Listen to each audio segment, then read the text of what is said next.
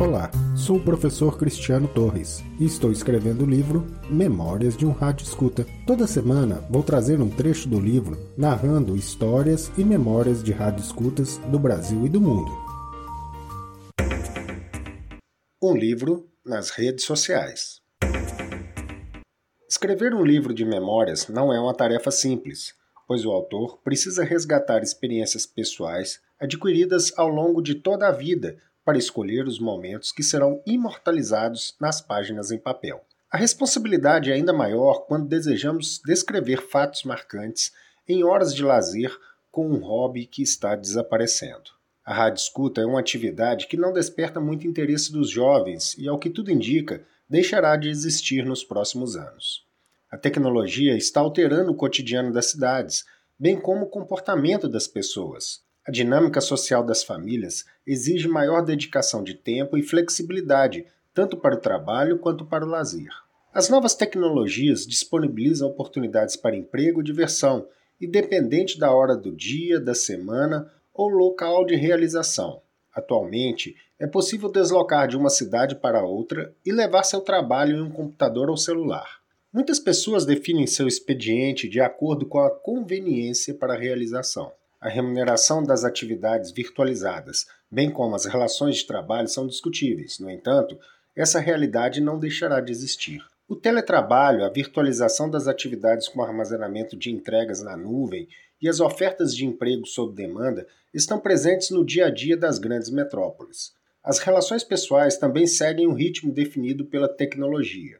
As mídias sociais formam uma teia de relacionamentos que estabelecem grupos de contatos profissionais e pessoais. As redes sociais conectam trabalhadores e servem para reunir famílias, formar casais, criar amizades. Mídias sociais, trabalho, informação, bancos, tudo converge na tela de um telefone celular com internet. A vida de 90% dos brasileiros já está transitando em um smartphone e, em grande medida, dependemos dessa tecnologia para quase tudo. Os jovens, cerca de 30% dos brasileiros, nasceram em um mundo onde o telefone móvel concentra oportunidades de trabalho, informação e lazer. Por sua vez, o aparelho de rádio está se integrando ao mundo virtual e deixando de existir fisicamente. O rádio é mais um item no menu do telefone celular, concorrendo com os aplicativos de música, esportes e notícias. Os jovens brasileiros ouvem músicas no Deezer ou Spotify, Nesses aplicativos também é possível ouvir um comentarista político ou econômico fazendo sua análise de conjuntura em um podcast. Os jovens não esperam o programa começar ou a propagação do sinal de rádio ficar favorável para a comunicação. Além disso, se não for do agrado, é possível desligar o áudio, mudar para um programa de vídeo ou assistir um episódio de sua série predileta no Netflix ou Amazon. Não há diferencial que possa salvar o rádio escuta neste mundo com plataformas digitais.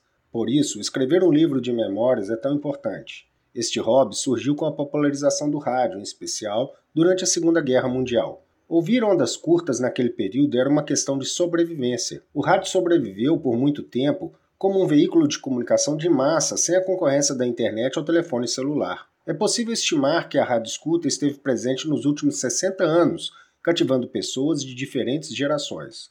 Não podemos ignorar a relevância das mídias sociais nos dias atuais e, por isso, este livro está sendo escrito com contribuições coletadas em grupos especializados de rádio escuta. Inicialmente foi criado um grupo específico para receber os depoimentos dos radioescutas, memórias e histórias dos radioescutas. No dia 2 de maio de 2020, publicamos a primeira história. Contudo, o grupo recém-criado não mobilizava engajamento mínimo para a consolidação de material para a formatação de um livro. Alguns meses depois, foram disparadas postagens nos grupos especializados no Facebook, Amantes DX, Amantes por Ondas do Rádio, AM, FM e SW, Brazilian Group, Australian Radio DX Group, Cadena DX, DX FM, AM, FM Ondas Curtas, Portal do Rádio Escutas, DX Suquia, Grupo Rádio Escute Argentino, Radialistas, Radioamadores e Radioescutas, Radioescutas foram diversos grupos que receberam a postagem para a escrita deste livro. O grupo Shortwave Radio Listening possui mais de 13 mil participantes de todo o mundo e foi a amostra com maior representatividade.